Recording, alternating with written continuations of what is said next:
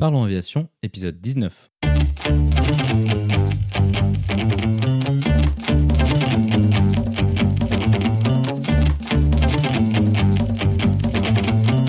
Parlons Aviation, le podcast où on parle de tout ce qui vole.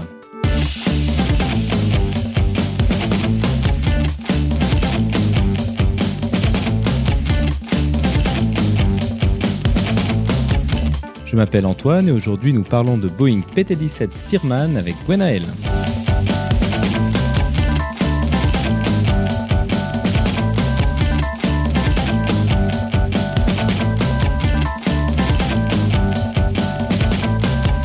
Et c'est tout pour cette semaine car cette discussion prendra tout le temps que nous avons à notre disposition.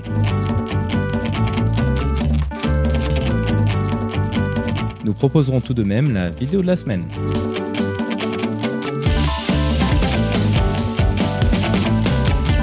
Bienvenue à bord, j'espère que vous êtes confortablement installés. Parlons Aviation épisode 19 est prêt au départ.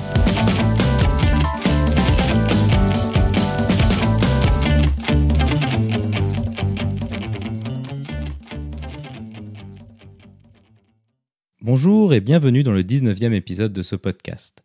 Cette semaine, nous allons discuter avec Gwenaël de son parcours aéronautique et plus particulièrement de ce qui l'a amené à acheter un Boeing PT-17 Stearman. Nous nous intéresserons aux raisons qui l'ont motivé à s'intéresser à un tel avion ainsi qu'aux spécificités de son pilotage. Gwenaël nous décrira le processus d'achat d'un avion en partant de la recherche de l'avion de ses rêves jusqu'à sa mise en service en passant par l'expédition pour le ramener des États-Unis. Pour donner un peu de contexte, le Boeing Stearman est un avion biplan avec train classique qui a été conçu pour former les pilotes de la Seconde Guerre mondiale. Il fait sans aucun doute partie des avions légendaires et est facilement reconnaissable grâce à son moteur radial et ses haubans caractéristiques. Les Stearman ont également beaucoup servi dans les meetings aériens des années 40 et 50 avant d'être utilisés en tant qu'avion d'épandage. Aujourd'hui, ces avions sont des pièces de collection volantes et on les retrouve régulièrement dans les meetings aériens ainsi que dans les musées. Comme d'habitude, vous trouverez plus d'informations sur les sujets évoqués pendant l'épisode dans la description. Vous la retrouverez à l'adresse www.parlonsaviation.com/19. Et comme il n'y a pas d'actualité cette semaine, passons directement à notre discussion avec Gwenaël.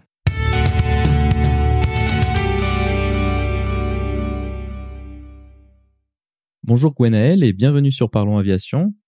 Eh ben, bonjour Antoine, merci de m'avoir invité. C'est avec grand plaisir. Pour commencer cette interview, peux-tu nous décrire ton parcours aéronautique jusqu'à jusqu'à maintenant? Avec plaisir. Donc, euh, le parcours aéronautique, en fait, si on le prend au tout début, c'est aussi longtemps que je m'en souvienne et aussi longtemps que je marche. J'ai toujours regardé vers le ciel. Ça paraît un peu banal dit comme ça, mais voilà. Voler a toujours été un, un objectif pour moi. Pour des raisons euh, physiques, c'est un petit défaut aux yeux, j'ai pas pu en faire mon métier, mais ce n'était pas bien grave parce que de toute façon, il reste l'aviation de loisir. Donc, une fois que j'ai fini mes études et euh, une fois que j'ai réussi à, à, décrocher, à décrocher mon premier travail, j'ai découvert là où je travaillais en Normandie qu'un collègue de travail, lui, avait passé ses brevets de pilote planeur et de son PPL sur Cessna très très jeune, et donc il m'a amené euh, voir l'aéroclub là où il avait passé tous ses brevets. Et c'est exactement ce que je cherchais parce que je voulais avoir une petite structure un peu euh, limite familiale, mais en tout cas euh, très très sympa. Et tout le coup de foudre, il était instantané. L'ambiance était assez fabuleuse. C'était la première fois que j'approchais de près, on va dire, des, des petits avions. En plus, la façon de faire du, chef pilote, c'était de, on se met tout de suite dans l'avion, on décolle et on commence à apprendre. Là, c'était pas passer de longues heures euh, devant des bouquins ou apprendre des formules et ça m'allait, ça m'allait très très bien. Donc du coup, on a commencé à, dès la première heure, euh, une fois qu'on a fait connaissance, on a échangé 5-10 minutes et on est parti faire un premier tour en Cessna 150, un tout petit avion de deux places avec des ailes hautes, un petit moteur. Et c'était, euh, c'est assez difficile de décrire euh, les sensations avec des mots parce qu'il faut vraiment le ressentir, le fait de pouvoir décoller, de prendre le manche une fois qu'on était en l'air, tout de suite comme ça pour faire ses, premiers mouvements. C'était vraiment très très sympa. Et donc après, bah, ça s'enchaîne, on prend, on fait des heures. Alors l'avantage d'avoir un aéroclub par rapport à une école de pilotage, ceux qui sont à la tête d'école de pilotage, ils vont m'en vouloir, mais c'est une histoire de coût en fait, parce que un aéroclub, les instructeurs sont bénévoles, un aéroclub ne fait pas de bénéfices, il dégage juste assez d'argent pour entretenir les avions, euh, faire la maintenance euh, qui va bien, remplacer les moteurs quand il faut, ainsi de suite. Donc du coup, ça permet de faire sur des petits avions biplaces euh, des heures de vol euh, qui sont assez abordables.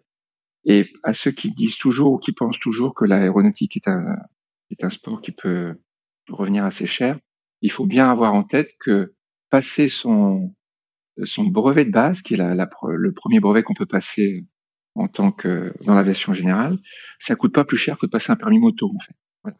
Donc c'est pour ça que ce sont pas des sommes euh, qui sont faramineuses, ça permet d'avoir surtout un plaisir, euh, un plaisir immense. Donc j'ai passé mon brevet de base, j'ai continué après pour mon mon PPL, c'est-à-dire le, une licence de pilote privé, où la différence entre les deux, c'est que le brevet de base, on peut l'avoir assez rapidement. Donc moi j'ai été lâché, c'est-à-dire solo au bout de un peu plus d'une dizaine d'heures, j'ai dû faire 12 heures d'instruction. Après, j'étais lâché. Et donc, on continue et on apprend après euh, à naviguer, c'est-à-dire à aller euh, d'un point à un autre à un troisième point et ainsi de suite, de plus en plus loin. Et on apprend à se débrouiller euh, et à se repérer avec l'instructeur, après solo, ainsi de suite petit à petit, jusqu'au moment où on passe l'examen théorique, l'examen pratique. Et surtout l'examen théorique, faut pas s'en faire une montagne puisque c'est c'est comme tout. bon, ça s'apprend. Il y a des choses qui sont bêtes euh, à apprendre et à recracher. C'est pas le, le, le plus, c'est pas le pire. Euh, et quand on commence à piloter tout de suite, la partie théorie elle rentre beaucoup plus vite parce qu'il y a tout un tas de choses qu'on peut qu'on comprend et qu'on peut mettre en pratique. Donc, faut surtout pas se faire un monde de la partie théorique parce que ça euh, ça fonctionne très bien. Et donc voilà. Après, euh, euh à l'époque, ça va être 45 heures, je crois, euh, d'instruction. J'ai passé mon mon test euh, avec une instructrice qui était super sympa d'ailleurs.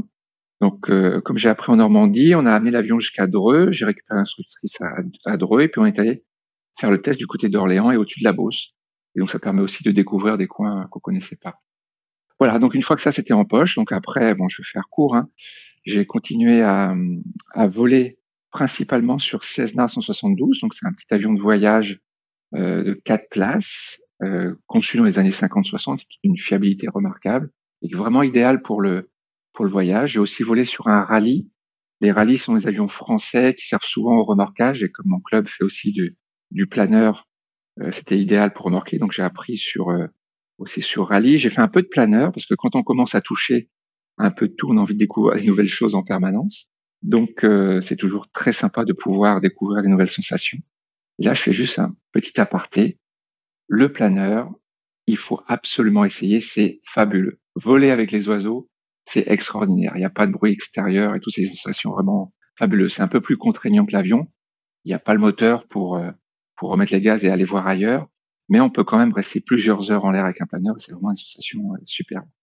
Moi, je continue vers le moteur, le Cessna, et puis bon, j'aligne les heures. Et puis, comme c'est un petit club en fait, par rapport à la région parisienne, un petit club de province, eh bien, on peut demander euh, à ses collègues, euh, comme on n'était pas très très nombreux, si on peut emprunter l'avion quelques jours, voire une semaine, et ça m'arrive régulièrement l'été, de prendre l'avion, de partir une semaine avec en France, puis d'aller voir des amis, d'aller voir la famille, de découvrir d'autres coins. Et voilà, et c'est vraiment, c'est vraiment assez magique. Surtout la période de vacances, le week-end, quand on part et qu'on voit les bouchons de centaines de kilomètres en dessous de nous, ça, j'avoue que c'est assez jouissif. C'est pas sympa pour les automobilistes, mais en tous les cas, c'est assez, c'est assez sympa. Et ça permet aussi à chaque fois d'atterrir dans un nouvel aérodrome, de découvrir d'autres personnes, d'échanger avec eux. Parce qu'une fois que la passion prend, euh, c'est une passion comme une autre, et donc forcément, on parle, on discute avion euh, en permanence. Donc voilà en gros euh, cette première partie qui concerne la, la partie vol, euh, on va dire classique, sur un, un avion de voyage Cessna 172, qui est un des avions les plus, un des avions légers en fait les plus vendus au monde. Ok, très bien. Alors, euh, tu as parlé du planeur. Moi, ça, c'est quelque chose que je ne peux que seconder. Moi, j'ai été élevé au planeur, que ce soit aéronautiquement ou même de manière plus générale, étant euh, fils de deux vélivoles. c'est quelque chose qui, me parle beaucoup et c'est vrai que c'est vrai que c'est une sensation, une sensation assez exceptionnelle. Je dirais pas que c'est plus ou moins bien que l'avion, mais c'est clair que c'est vraiment quelque chose de, différent et, et, de vraiment euh, très spécial, ça c'est sûr. Oui, exactement. En fait, c'est assez marrant ce que tu me dis là parce que euh, mon instructeur, qui était avion, qui est aussi instructeur planeur, lui, les avions, c'était euh, c'était un mal nécessaire. Donc, ils ont besoin de pilotes avions pour remorquer les planeurs. Et il me disait, mais le vrai vol, voilà, c'est le planeur. Eux, dans le club, la majorité des pilotes sont des pilotes planeurs parce que c'est une expérience, voilà, qui est qui est vraiment particulière et assez assez fantastique. Donc, je comprends très bien ce que tu dis. Maintenant, rapprochons-nous du sujet de l'interview qui est le, le Stearman. Donc, tu as dit que tu as fait beaucoup de Cessna 112, de l'écolage sur le Cessna 152. Ça, c'est un parcours que je pense qui est relativement classique. À quel moment t'es-tu dit, ah bah maintenant, j'achèterais bien un Stearman, c'est bon, j'achète un Stearman. Comment on en vient à cette réflexion et d'où ça vient? Alors, c'est une bonne question. D'où ça on, va, on va y venir. Donc, ce qui s'est passé, il y a eu un petit déclic qui a été un changement euh, professionnel euh, dans, de mon côté. C'est que donc j'ai fait ces dix années de Cessna là en, en Normandie, tout près du Havre, dans un petit aérodrome donc, qui s'appelle euh, Saint-Romain-Colbosc. Et euh, la société dans laquelle je travaillais, dans la région, m'a proposé un poste au siège social à, à Paris. Donc, j'étais pas très attiré par la région parisienne. Malgré tout, le poste était très intéressant, donc euh, j'y suis, j'y suis allé. Et quand on est à Paris pour voler, c'est euh, c'est un peu plus compliqué. Il y a plein d'aérodromes dans la région parisienne, c'est très bien. Il y a plein de beaux avions, des avions équipés, des... c'est vraiment très sympa. Mais les avions ne sont pas très disponibles. Et puis je voulais progresser aussi, donc c'était la bonne occasion de, de changer d'horizon. Donc je j'ai pas pensé euh, aviation collection, aviation ancienne ou vieux avions tout de suite. Euh, je me suis dit bon, est-ce que je passe l'IFR Donc l'IFR, c'est euh, pouvoir voler aux instruments. Donc il y a plein d'écoles sur la région parisienne, ça pourrait être un nouveau challenge. J'ai fait une petite demi-heure d'hélicoptère sur un Robin 22. C'est très très sympa aussi, mais bon assez cher euh, à l'heure et puis peut-être un peu plus limité. Donc voilà, je, je me tâtais un petit peu. Je voulais continuer à progresser en aviation, faire quelque chose de différent. Et j'ai découvert, euh, c'était le bon timing, hein, parce que j'ai découvert il y a, il y a on est quoi en 2018, donc j'ai découvert en 2014 euh, qu'il y avait un, à l'aérodrome euh, Jean Salis, donc à Cerny, dans l'Essonne. Euh, c'est un endroit qui est assez connu des passionnés puisque tous les ans il y a un meeting à la Pentecôte qui est un, des plus grands d'Europe où euh, on fait la fête à l'aviation euh, à Hélice. Et donc Baptiste Salis a monté une petite société qui s'appelle Aero Vintage Academy qui permettait et qui permet toujours d'ailleurs de voler sur des avions anciens. Alors c'est soit des vols d'agrément, mais ce qu'il propose aussi, c'est ça, c'est assez unique euh, en Europe. Il propose des formations sur des avions euh, euh, des années 30, 40, et donc on peut être lâché, c'est-à-dire avoir la qualification pour voler sur ces avions-là. Donc j'y suis allé un peu pour voir, mais je me suis dit bon, c'est pas pour moi. C'est des vieux avions, des gros avions. Ce doit être bon, ça doit être très différent, c'est compliqué, ça doit être probablement très très cher. Donc du coup, je suis allé, j'ai fait un vol d'essai, et là, boum, c'est devenu un problème. Parce que, donc j'ai fait mon premier vol dans un Boeing Stearman, qui est un biplan conçu dans les années 30-40 et qui a servi à former tous les pilotes de chasse de la Seconde Guerre mondiale aux États-Unis. Et d'ailleurs, ce qui est assez marrant, petite anecdote, c'est que euh, Lloyd Stearman était copain avec Monsieur Cessna et tous les deux ont participé à la conception de cet avion-là avant que qu'ils prennent des, des, chemins séparés. Donc, je vais à la Ferté-Alais euh, sur euh, l'aérodrome de Cerny et puis, euh, donc, je fais ce premier tour-là. Et puis, bon, Baptiste, euh, pour ceux qui ont eu la chance de, de, de le rencontrer, est un est quelqu'un, est une personne assez extraordinaire. Et sa passion de l'aviation euh, a été déjà très présente chez moi, mais là, il a encore exacerbé. Donc, après ce premier vol-là, ça a été, ça a été pas un déclic, mais pas une révélation. Faut pas aller trop fort sur les mots, mais voilà, c'était vraiment la découverte d'un nouvel espace parce que un Boeing Stearman, pour ceux qui ne l'imaginent pas, donc c'est un biplan des années 30-40, on vole en tandem, c'est-à-dire l'un derrière l'autre, et c'est un open cockpit, c'est-à-dire qu'on a la tête à l'air, comme au temps des pionniers de l'aviation, et c'est un avion qui se pilote tout le temps, du début à la fin, avec les mains pour le manche, avec les pieds, les palonniers, tout le temps, tout le temps, alors qu'un les avions modernes, on va dire, ont été dessinés pour corriger euh, tout un tas de défauts, et donc euh, euh, ils sont, on va dire, plus simples d'approche. Donc voilà, le nouveau challenge était celui-là, piloter un avion, on va dire des années folles de la, de la grande époque de l'aviation, euh, à l'époque où il y avait beaucoup de liberté et où c'était vraiment du, du pur plaisir euh, que de voler. Donc le déclic a été à ce moment-là. Donc ce que j'ai fait, j'ai pris un, un, forfait avec euh, avec Baptiste et donc euh, j'ai fait, euh, je crois que c'est 4 heures, 4-5 heures. Et donc au bout de 4-5 heures, j'ai été relâché sur ce type d'avion. J'ai fait mon premier vol solo et là c'est c'est assez fantastique on se prend euh, au jeu tout de suite et on se dit bah voilà, je suis en l'air dans un avion euh, euh, des années 40 et puis les, les, pilotes de chasse de la Seconde Guerre mondiale ont pris ce même chemin là il y a, il y a quelques décennies Et euh, voilà, c'est tout l'imaginaire qui va autour euh, qui, se, qui se révèle à ce moment-là. Et donc, je me repose, content, concentré, mais content. Et euh, ce qui se passe après, c'est qu'est-ce qu'on fait une fois qu'on a été lâché et qu'on peut faire des heures de temps en temps? Euh, Soit on va chez Baptiste, on loue l'avion à l'heure et puis euh, et on se déplace. Soit on, on réfléchit parce qu'on fait le tour du musée là-bas et sur le musée, dans le musée, il y a énormément d'avions de collection. Les premiers sont de, des années 1910, ils ont été refaits hein, bien évidemment. Les derniers vont jusque dans les années 50-60. Et là, en fait, c'est en discutant avec tout le monde, il y a que des passionnés là-bas, des gens qui travaillent soit dans le civil, dans le militaire, euh, beaucoup liés à l'aviation. Et en discutant avec tout le monde, donc il y a des propriétaires d'avions, il y en a qui volent beaucoup, il y en a qui font partie d'associations, il y a des clubs, il, y a, un vrai écosystème qui est assez euh, magique là-bas. Et euh, il y a un moment, on se dit, voilà, il faut aller plus loin, et pour avoir un peu plus de liberté, ben, pourquoi ne pas acheter un avion? Alors, j'ai pas voulu acheter un Boeing Stearman tout de suite, mais j'ai voulu acheter un avion pour justement profiter pleinement de la passion et pouvoir aller euh, là où je voulais, quand je voulais, sans être tributaire de d'une location, d'un avion libre ou, ou de quoi que ce soit. Et euh, le Stearman me paraissait un peu gros à, à l'origine, bien que j'avais d'excellentes sensations. Donc en discutant avec tout le monde justement et en testant des petits avions. Alors le problème c'est que je suis assez grand et je peux pas aller dans tous les avions. Il y avait d'autres biplans comme les, les ou les euh, ce genre d'avions, les Youngmaster et ainsi de suite, qui sont des biplans qui sont très très bien.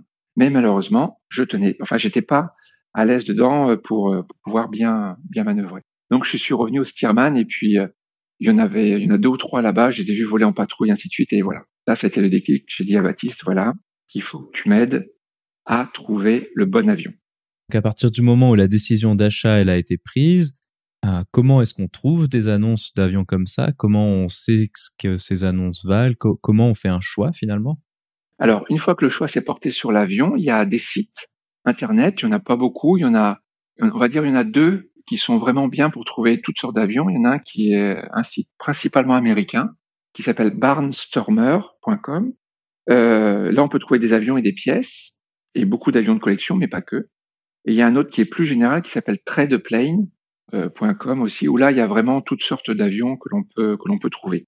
Donc, on commence par éplucher un peu les annonces. Et puis, euh, eh bien, on regarde d'abord, dans un premier temps, les annonces. On regarde depuis combien de temps les avions sont en vente. On, on commence à se renseigner un petit peu. Donc Baptiste, euh, alors ce qui est important, c'est de se faire épauler. Je parle pour euh, mon cas à moi, hein, bien évidemment.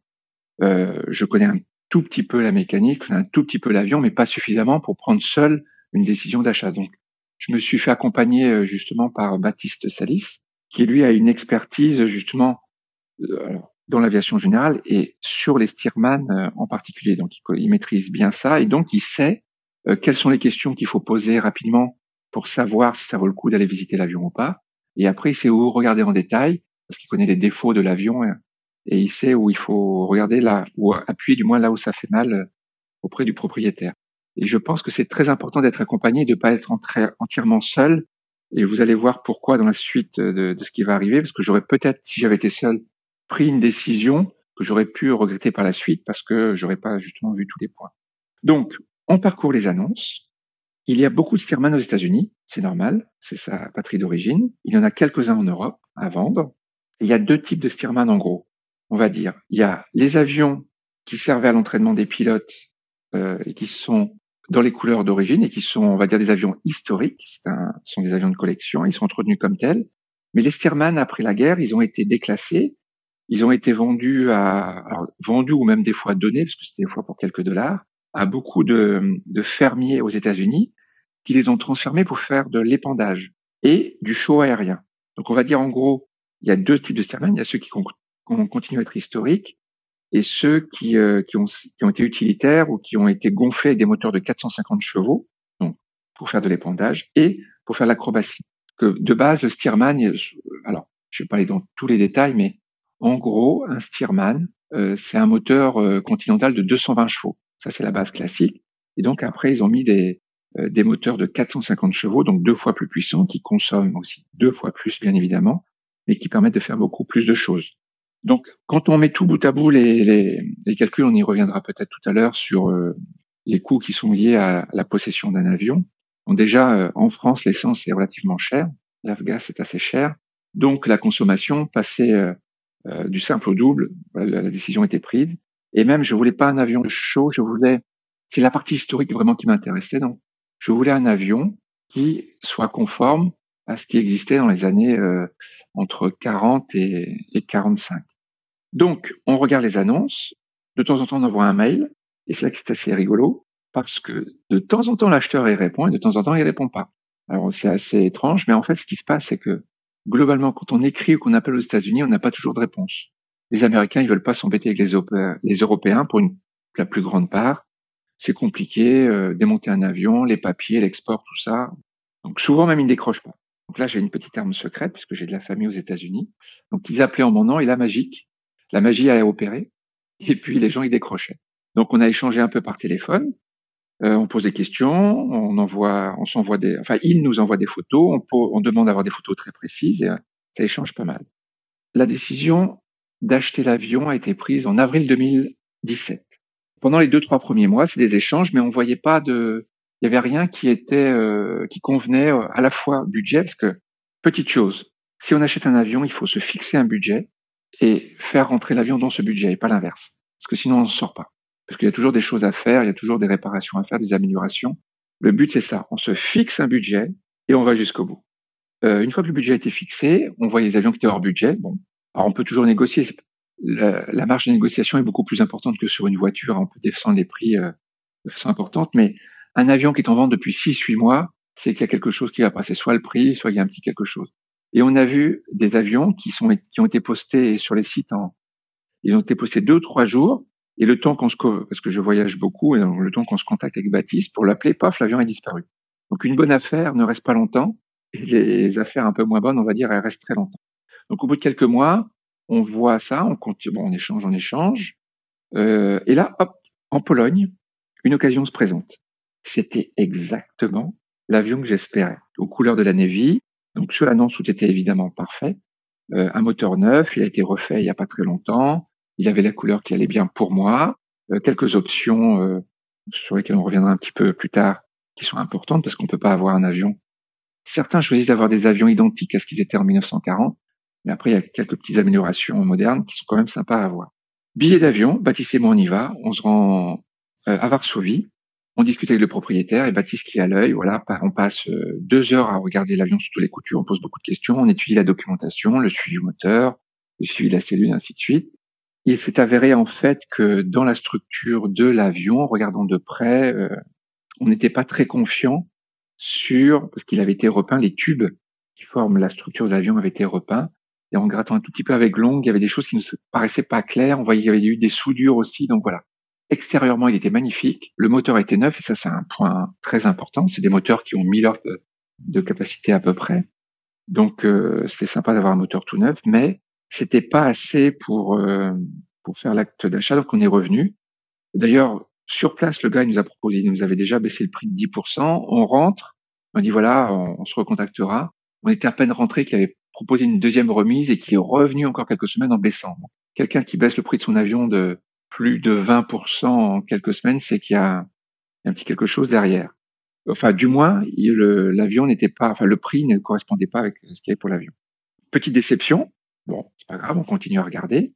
Euh, encore un autre avion ne passe sous le nez aux États-Unis. On n'a pas réagi assez vite, ou j'ai pas réagi assez vite parce que je voulais acheter un avion, mais quand on voit l'annonce et que Baptiste me dit bon, on y va, on dit oui, euh, si on dit oui, ça veut dire que oui, on, on va y aller, quoi. C'est-à-dire, on va aller là-bas, on va, et puis après, on va faire le chèque qui va bien, et puis euh, on va revenir avec l'avion.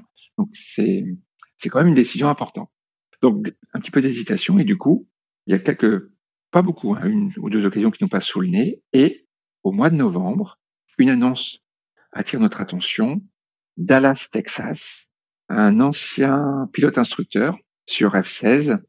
Euh, donc, on voit l'annonce, on échange avec lui, le mec super sympa, et petite particularité assez simple, vraiment intéressant, il était dans un village aéronautique. Il habitait dans un village aéronautique. Donc il y a une grande piste en herbe au milieu et de chaque côté il y a des maisons. Et à côté du maison, des maisons, il y a un grand hangar et chaque maison a son hangar avec son avion dedans.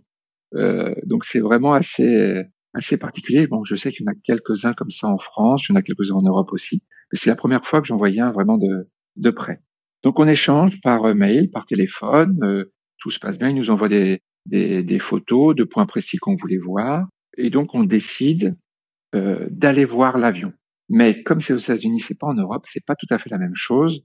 Si on, va pas faire deux allers-retours pour pour voir l'avion, donc il faut qu'on commence à organiser le il faut qu'on commence à organiser le, le transport.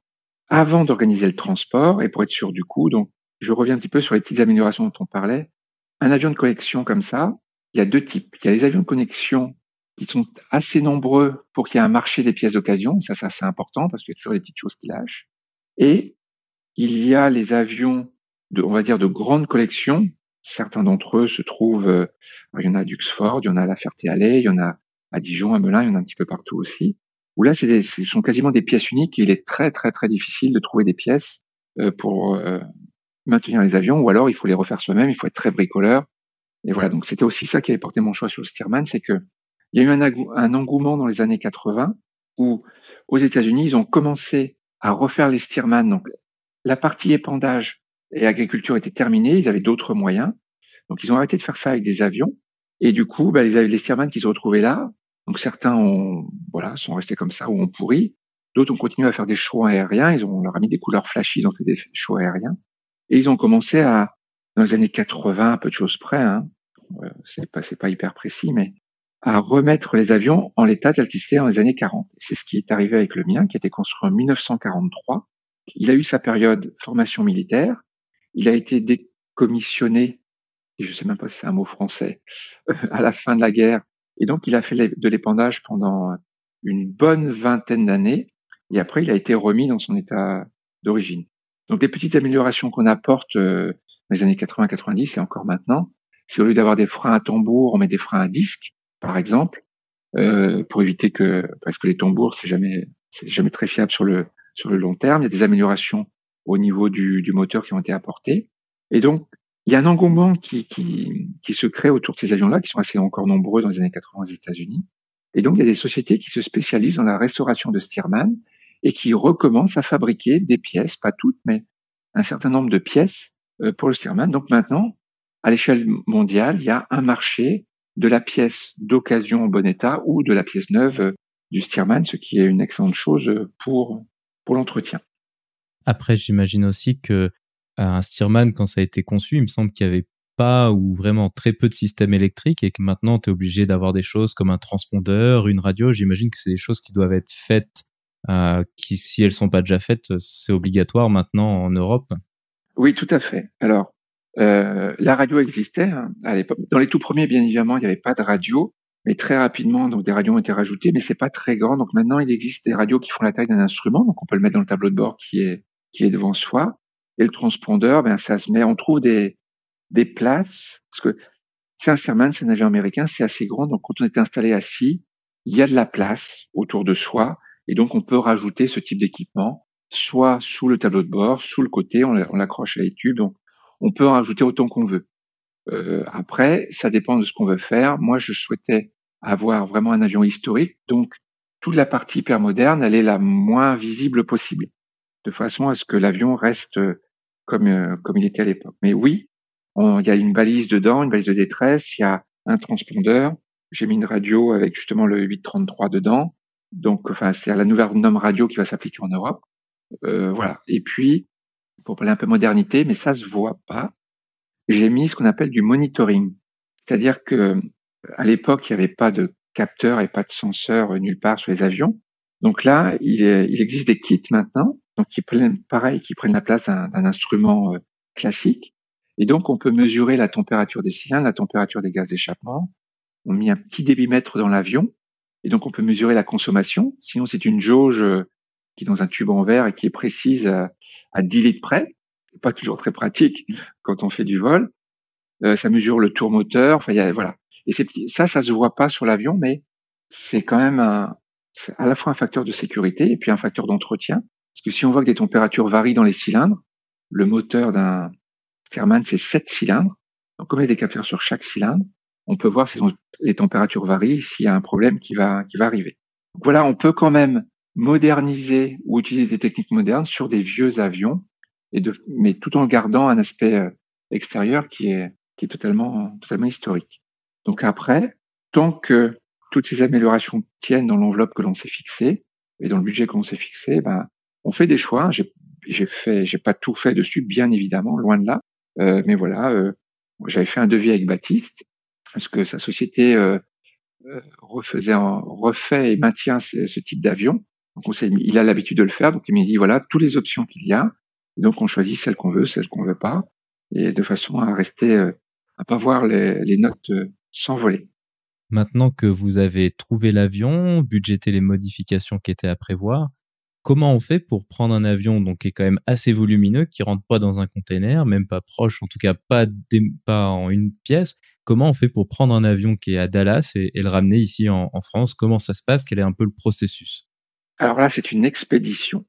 On a plusieurs choix. C'est soit on demande à des gens sur place de le démonter, soit on va avec des gens qui savent le faire.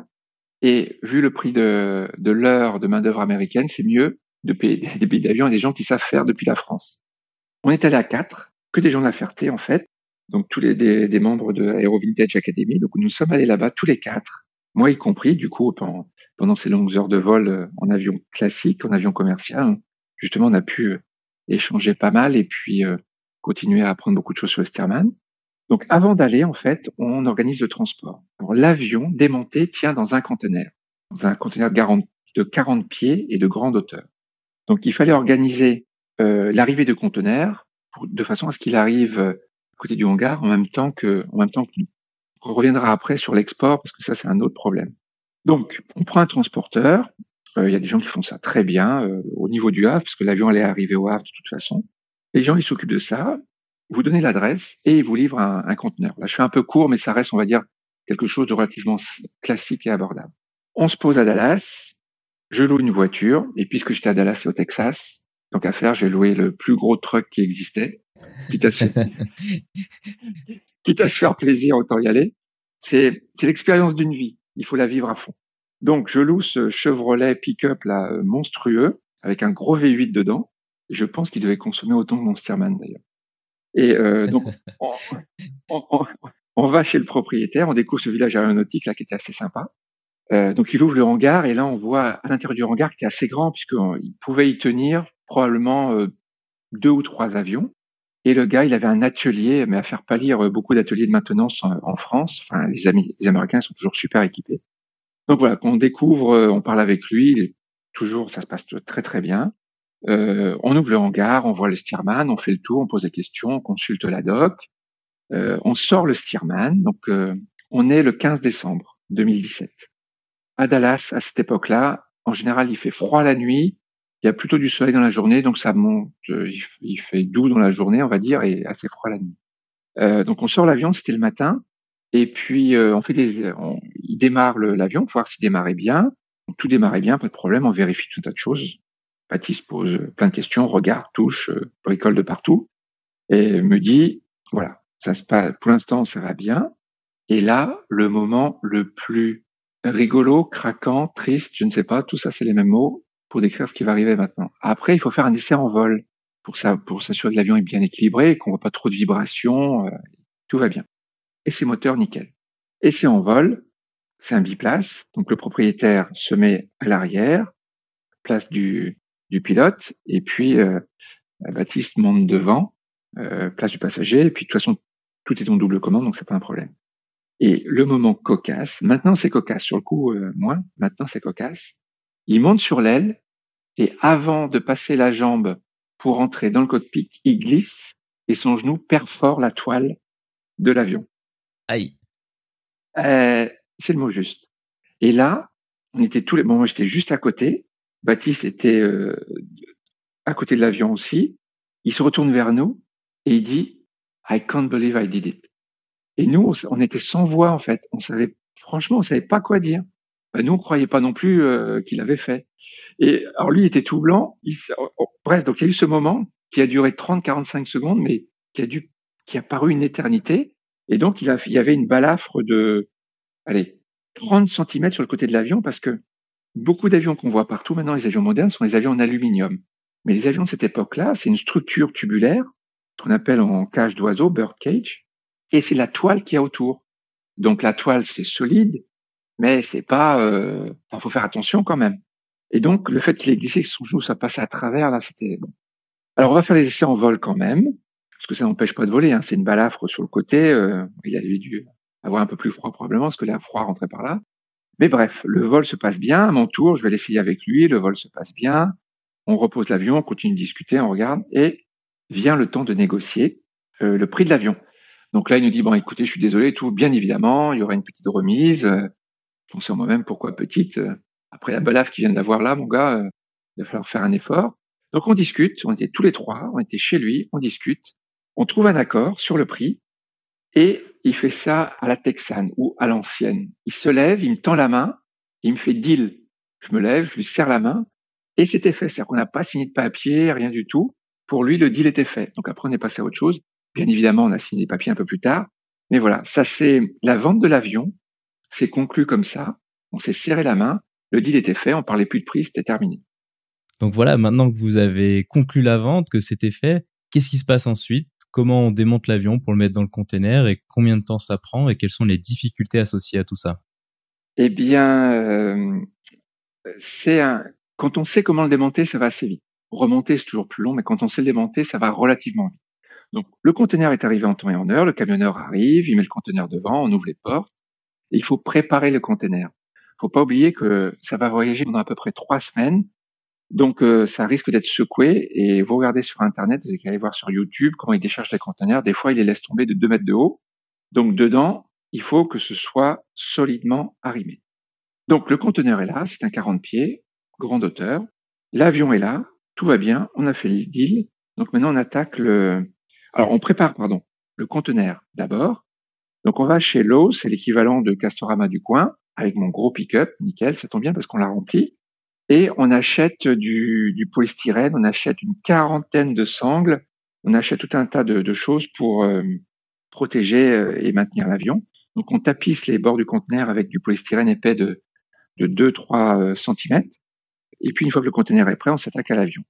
Donc, l'avion, en fait, il a été fait pour être démonté, transporté et remonté. Donc, il faut à 4, c'est bien, c'est un minimum à 4. Parce qu'il y a quatre ailes à démonter. Il y a le réservoir qui est, au-dessus de l'avion, qui est très lourd, et on n'était pas trop de 4 euh, pour le pour l'enlever aussi.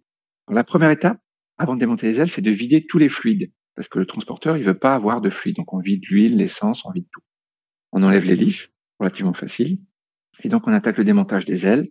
Ça a été fait dans les conception années 30, construction années 43. Donc, c'est fait costaud, c'est fait pour être solide, mais relativement simple de, de, démontage. Donc, il faut, il y a un sens, il y a des haubans, il y a des mâts qui entre les deux ailes. Il faut s'imaginer le Stearman. Donc, euh, pour ceux qui vont écouter, il suffit d'aller sur Google, on tape Stearman et vous verrez tout de suite à quoi ressemble l'avion. Donc, on démonte les haubans, on enlève une partie des mâts et on commence à enlever les ailes une par une, donc les quatre ailes une par une qu'on prend délicatement et qu'on va placer attaché avec des sangles sur les parois du conteneur.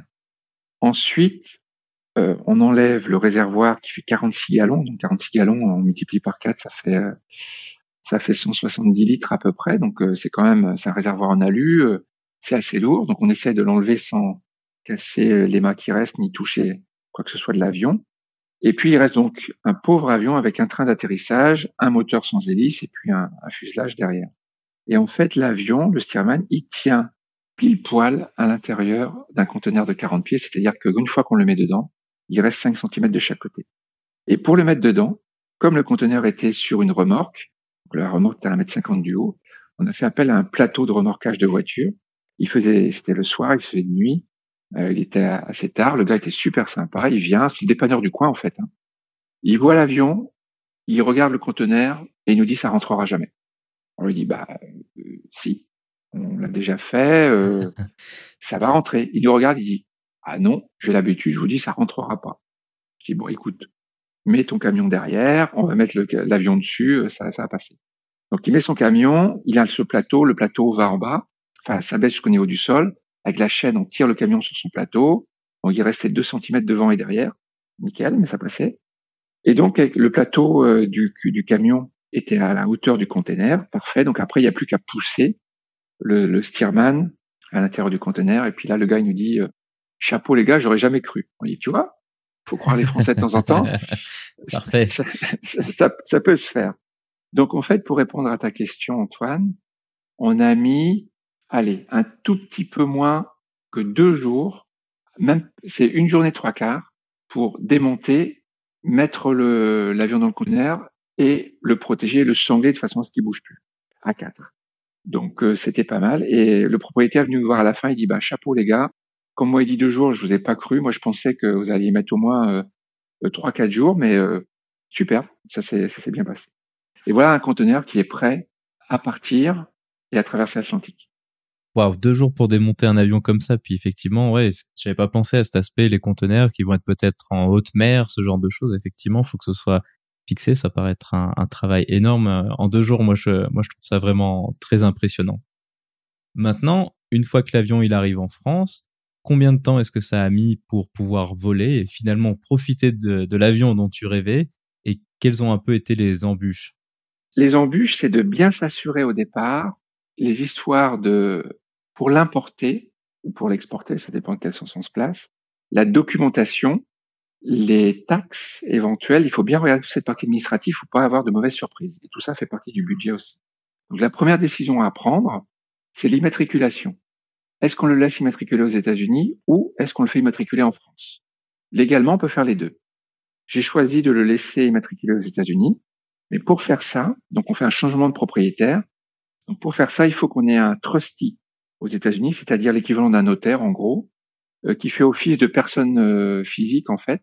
Et donc euh, l'avion est au nom d'un trustee aux États-Unis et pour ça on paye ces quelques centaines d'euros par an de façon à ce que que la FAA, qui est l'organisme l'équivalent de la DGAC aux, États-Unis, euh, elle puisse avoir la, elle puisse suivre et avoir une trace de l'avion avec un résident américain. Donc ça c'est c'est un choix. Hein. Après, alors pourquoi le N par rapport au Fox à l'immatriculation française? Ben c'est relativement simple au bout du compte. C'est que s'il est immatriculé en N, donc immatriculation américaine, il suit les lois de l'aviation de la FAA et donc des États-Unis, qui sont beaucoup plus pragmatiques et réalistes que les lois françaises, qui sont de plus en plus contraignantes. Et puis après, quand on veut, si on veut le revendre euh, dans quelques années, ben, un avion qui était suivi immatriculé en N, eh bien, on peut le revendre partout dans le monde. En général, ça pose de, de problèmes particuliers. Le petit inconvénient, c'est le trusty, quelques centaines d'euros par an, et puis, c'est l'inspection qui se fera tous les ans sur l'avion. Il faut que ce soit un inspecteur qui soit agréé euh, FAA euh, qui, qui vienne à faire. C'est juste le petit, le petit bémol, mais financièrement, c'est toujours moins cher que de faire la démarche de passer en Fox. Et surtout, ils vont demander ici des quantités de, papier. Donc, la décision a été prise de le garder en N. Après, il y a une TVA dont il faut s'acquitter et des droits de douane. Et comme c'est un avion de collection, la TVA est réduite. Et les droits de douane, eh bien, pour être honnête, l'avion, donc, il a été mis en conteneur le 17 euh, décembre. Il est arrivé en France aux environs du 15 janvier. Donc, il a passé le nouvel an sur l'eau. Euh, et ben, je suis toujours en train de négocier les droits de douane, en fait, parce que c'est un petit peu complexe. Donc, voilà, il y a des parties administratives un peu délicates, mais euh, ça va se faire.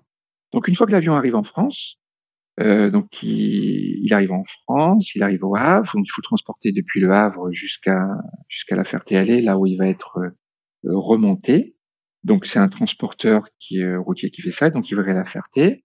Et là, on profite du moment où euh, on va remonter l'avion pour prendre les décisions du montant de travaux qu'on va faire dessus. Donc soit on le remonte comme il était, parce qu'il volait avant là-bas, avec son trou sur le côté certes, mais euh, il volait là-bas, donc on peut très bien le remonter, mettre un patch sur le côté, et puis on commence à voler comme ça. Mais ça aurait été dommage. Donc moi j'ai décidé de ne pas toucher aux ailes parce qu'elles étaient en très bon état, on les avait inspectées euh, avec Baptiste. Donc la structure des ailes, c'est donc c'est un avion bois étoile, c'est-à-dire que c'est de des, des, nervures en bois qui sont à l'intérieur avec des longerons. Euh, euh c'est du pin de d'Oregon en général, donc qui pousse lentement et qui est, qui est très costaud et qui est recouvert. Donc à l'origine c'était soit du coton, soit du lin, et maintenant c'est ce qu'on appelle la séconite. C'est un c'est une une matière euh, synthétique qui est assez résistante. Donc les ailes ont été refaites en 1984 et elles étaient de très bonne facture puisque l'avion a toujours été conservé dans des endroits secs. Euh, par contre, le fuselage, lui, il avait trinqué un petit peu. Il commençait à avoir des signes de, de, fatigue. Il avait des, il était un petit peu cabossé dans, vers le, la dérive et vers la profondeur. À force de le manœuvrer, donner des coups d'épaule dedans, ça reste une structure fragile. Donc, avec le temps, il avait pris un petit coup. Donc, du coup, j'ai pris la décision de refaire l'intégralité du fuselage. Donc il y a quelques sous-traitants en France qui font ça très très bien. Donc il a été envoyé du côté de, c'est dans l'Ain ou l'Aisne, c'est dans l'Ain je crois. Il y a un fabricant qui fait ça, un, un réparateur on va dire, ou quelqu'un qui remet les avions à neuf qui fait ça très très bien. Donc il m'a redressé un peu la structure de l'avion, ce qu'on appelle les lisses qui sont tout au bout de l'avion. On a remis une toile dessus, donc une toile moderne. On a mis une jolie couleur bleue, euh, parce que c'est vrai que j'ai pas dit, mais il est bleu et jaune l'avion, aux couleurs de l'US Army. Et puis il a décapé toutes les tôles, parce qu'il y a la bois étoile sur le milieu jusqu'à l'arrière, mais au, niveau des trains, au niveau du capot, là où a le moteur, euh, ce sont c'est la tôle. La tôle a été décapée, on a mis de l'après, on a remis les couches de peinture qui allaient bien. Et c'est un long process. Un long process hein. L'entoilage prend, euh, ça a pris quasiment un mois en tout parce que faut mettre la toile, faut mettre de la colle, il y a du vernis, il y a un nombre de couches à respecter, je crois que c'est sept. Il faut bien que ça sèche, il faut que ça se tende. Enfin, c'est un vrai, un vrai métier d'artiste en fait, pour que ce soit bien fait comme c'était fait. Euh, c'est un vrai savoir-faire. Voilà. Donc ça a pris à peu près un mois. Donc l'avion il est revenu fin février début mars. Et là a commencé le euh, le remontage. Et donc euh, en même temps qu'on remontait, on a mis le monitoring. Tous les boulons qu'on avait démontés ont été mis de côté. On a mis que des boulons neufs par exemple.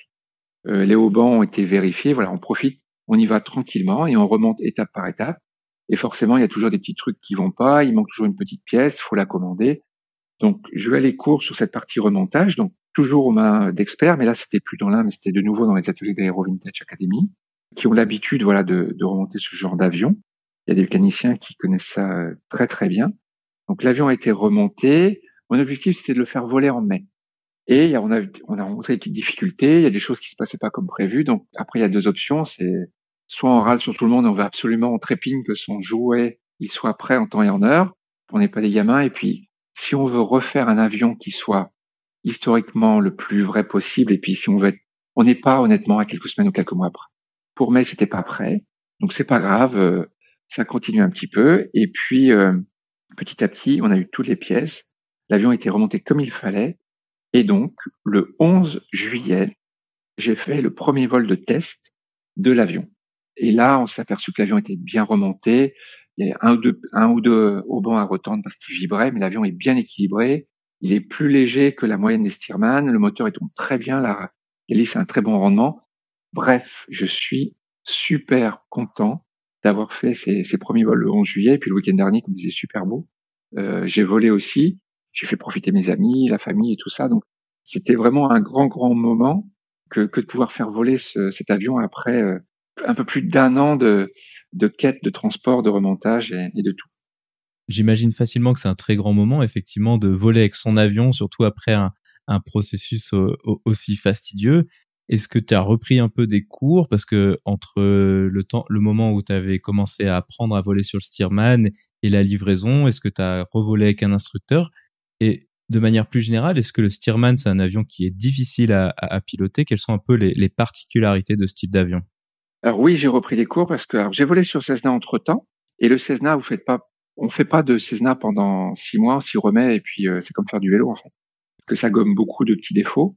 Le Stearman, il en, il en pardonne moins. Donc j'ai pas revolé toute seule, tout seul tout de suite. J'ai repris, euh, euh, j'ai fait quelques quelques tours de piste la, la semaine dernière encore avec un instructeur parce que c'est un train classique. Donc ce qu'on voit aujourd'hui, tous les avions modernes, c'est ce qu'on appelle un train tricycle. Donc il y a une roulette à l'avant sous le moteur et l'avion, il est droit tout le temps. Là, le train classique, c'est la forme des avions des années, euh, jusque dans les années 50, où il y a une roulette de queue et l'arrière de l'avion est, repose sur le sol. Et donc, du coup, quand on est assis dans le cockpit, on ne voit pas devant.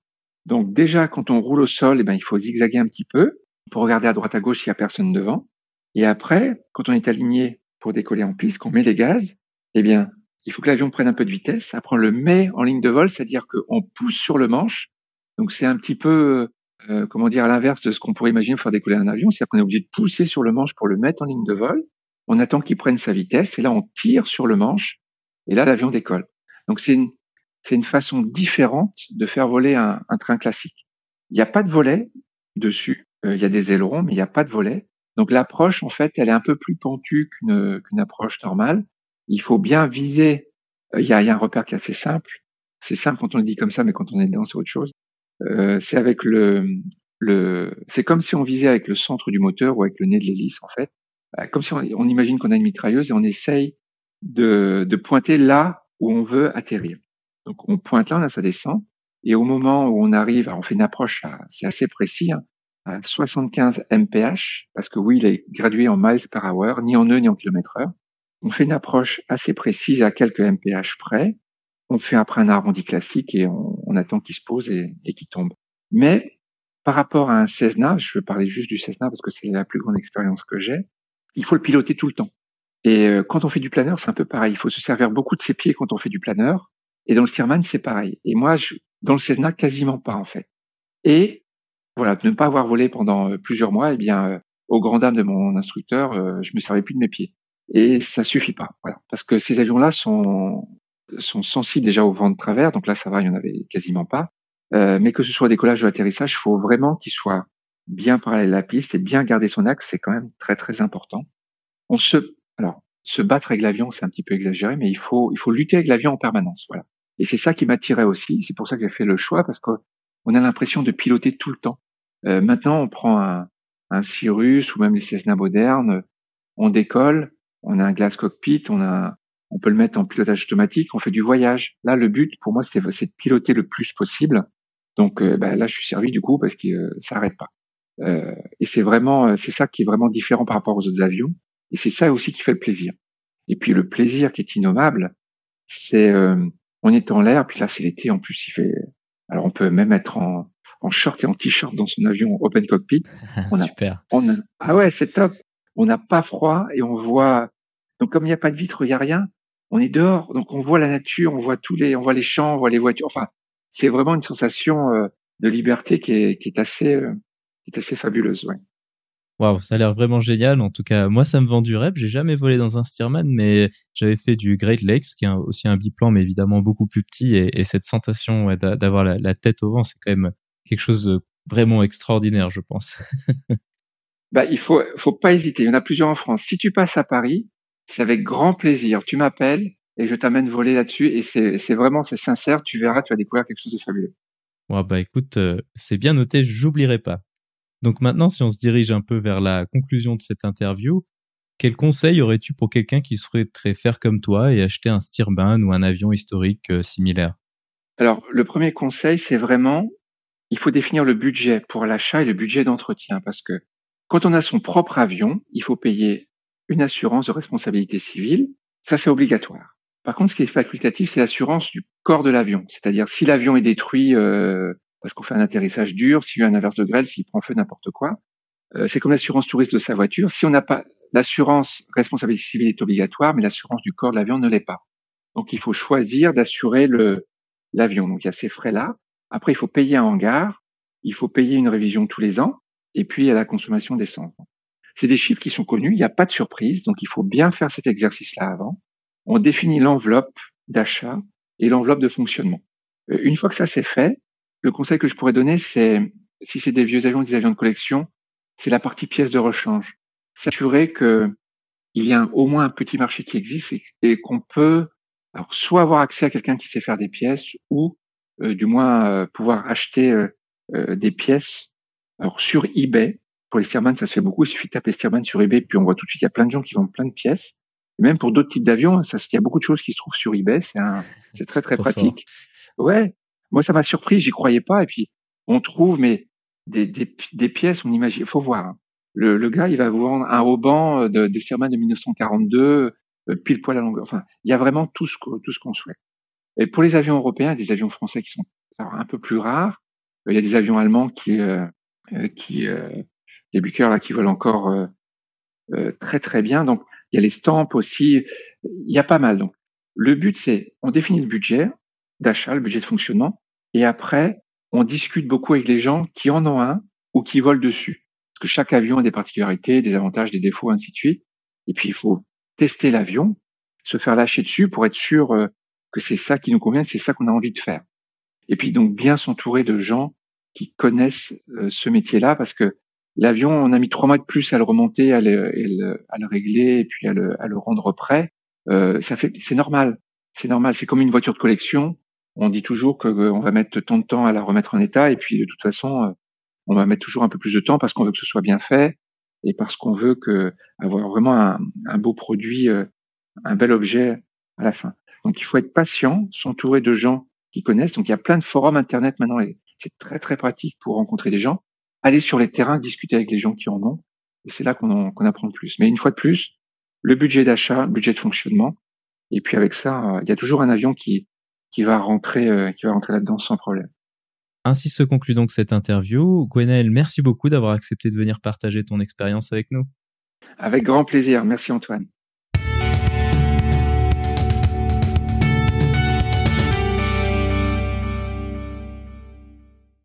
La vidéo de la semaine est proposée par la chaîne YouTube de Flight Shops.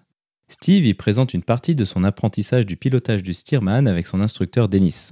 La leçon d'instruction couvre en détail l'atterrissage et le roulage au sol qui sont très différents par rapport aux avions d'aéroclub que nous connaissons aujourd'hui. Cette vidéo permet de se faire une bonne idée du pilotage de cet avion et de rêver un peu de voler la tête à l'air dans un avion aussi légendaire. Cette vidéo fait partie d'une série qui couvre en détail le processus d'apprentissage de Steve jusqu'à son lâcher sur cette magnifique machine. Vous trouverez le lien vers la vidéo dans la description.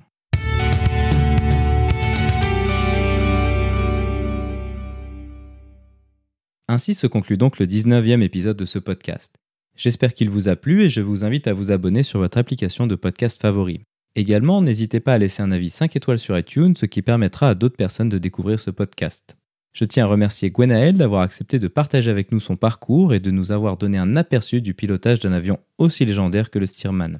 La description de cet épisode est disponible sur notre site web www.parlonsaviation.com/19. Si vous avez des questions, des remarques ou des suggestions, n'hésitez pas à nous contacter sur contact@parlonsaviation.com. Si vous voulez recevoir des notifications lors de la sortie des nouveaux épisodes, vous pouvez vous inscrire à la newsletter dans la barre latérale droite de notre site www.parlonsaviation.com. Vous pouvez également nous suivre sur Twitter sur @parlonsaviation et sur Facebook. En vous souhaitant des vols nombreux, je vous remercie d'avoir écouté le 19e épisode de Parlons Aviation.